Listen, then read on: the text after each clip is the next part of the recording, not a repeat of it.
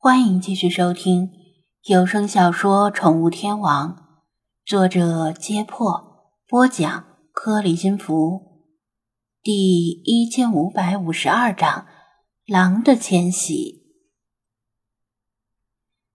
眼见为实，耳听为虚。张子安昨夜听到了狼嚎，但怎么说呢？他没有在野外见过狼。更没有听过野外的狼嚎，只能从声音上判断跟郊狼的嚎叫有着明显的区别。他觉得可能是狼。他不敢确定的原因是，加州的灰狼自一九二四年之后就已经灭绝了。至于在动物园里见到的那些狼，早已被人喂得失去了野性，等闲也不会好一词。现在，他亲眼见到了这条体型健壮的北美灰狼。更奇怪的是，它的脖子上居然还有个项圈，这是怎么回事？有人养灰狼当宠物？这又不是在中东，无论是美国富豪还是中东狗大户，都特别喜欢养大型猫科动物来炫富。你养条灰狼，人家八成还以为是不纯的哈士奇。随着灰狼与几条狼的对峙，他身形一动，张子安通过望远镜看到了项圈的更多细节。这是一个带着信号发射器的项圈，差不多的项圈，他曾经在埃及沙漠里给耳廓狐戴上过。他明白了。这条灰狼要么是被科学家放养的，要么曾经被科学家捕捉过，麻醉之后戴上项圈，又放归了自然。就像他们在埃及沙漠里做的那样，这个带信号发射器的项圈是用来跟踪记录这条灰狼的迁徙路线以及生理特征的。加州本地的灰狼自1924年灭绝之后，再次目击到灰狼的出现，分别是2015的沙斯基尤县和2017的拉森国家公园，被科学家命名为沙斯塔狼群和拉森狼群。其中前者的灰狼一家七口于2016年消失了踪影，难道消失的？沙斯塔狼群其实是悄悄跑到了红木森林，这是很有可能的。灰狼的耐力很好，为了寻找食物，它们每天能跑上三十多公里。只要躲开人类，跨地区迁徙对他们来说是很轻松的事情。据推测。沙斯塔狼群和拉森狼群的成员，可能就是从北边的俄勒冈州跑来加州的。至于他脖子上的项圈，按理说戴上一段时间之后就会自动脱落，方便科学家回收。不过有的时候会卡住，而未能按预期脱落，结果把电耗完了也没能回收，这也是很正常的，是机器就会出现故障。灰狼平时生活和猎食的时候，又不会小心爱护和保养项圈。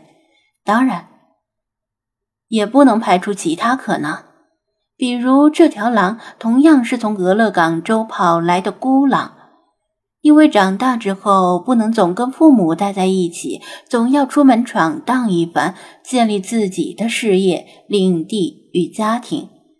那么，昨天晚上的狼嚎是来自于这条狼吗？还是说，这条狼也被狼嚎声吸引过来的？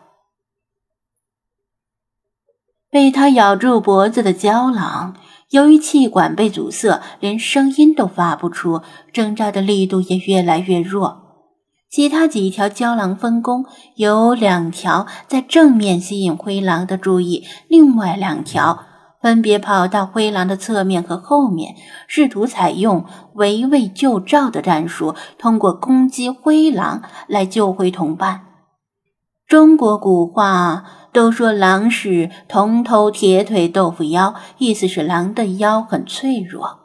其实这对大部分陆地脊椎动物都是成立的，肋骨不可能覆盖到腰部，否则就没有办法灵活转身了。人的腰也很脆弱，灰狼也不傻，不可能把自己的软肋交给敌人。但是他又不想放弃道口的猎物，于是干脆拖着嘴里的郊狼就跑。郊狼们紧跟着就追。灰狼跑一段，放下嘴里的郊狼，露出獠牙，低吼着吓退郊狼。等郊狼们一退，又叼起那只奄奄一息的郊狼继续跑。就这样，且战且退。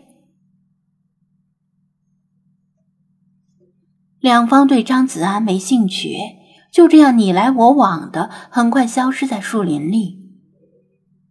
他原地等了一会儿，郊狼和灰狼似乎短时间内都没有回来的意思，但时间长了，郊狼可能会回来继续吃鹿尸。我过去看一眼，你们在这里等等。他让精灵们留在原地。因为靠近一头病死的鹿很危险，他快速深呼吸几口，然后猛吸一口憋住，快步走到鹿尸旁边。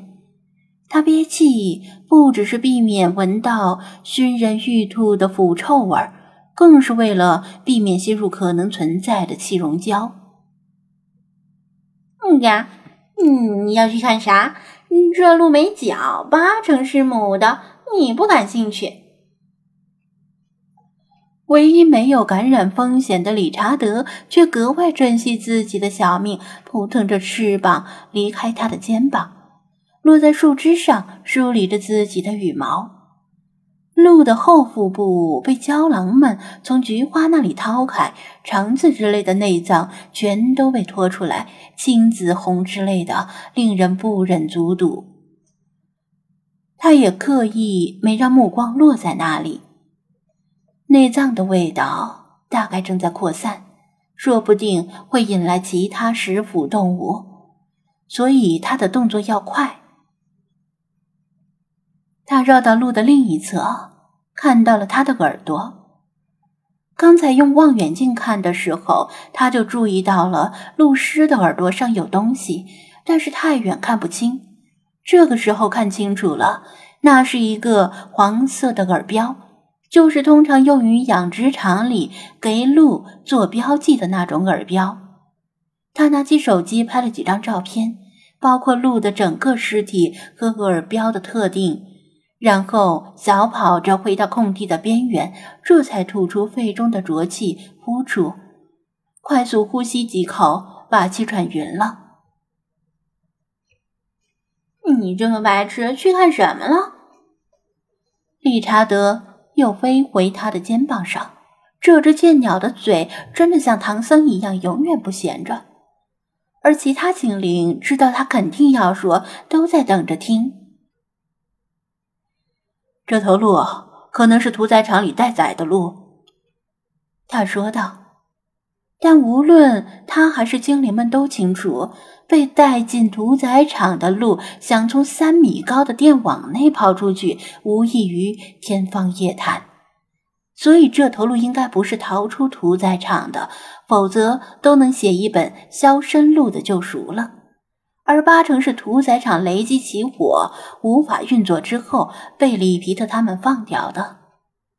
里皮特他们短时间内无法让屠宰场恢复正常，估摸着要停工三五个月。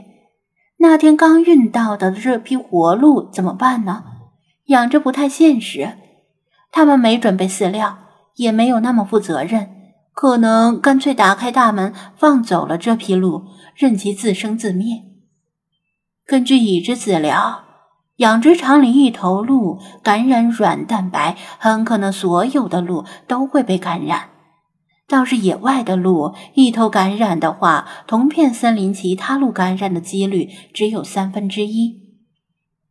不管怎样，这片森林以鹿为食的那些猛兽，可能就要倒霉了。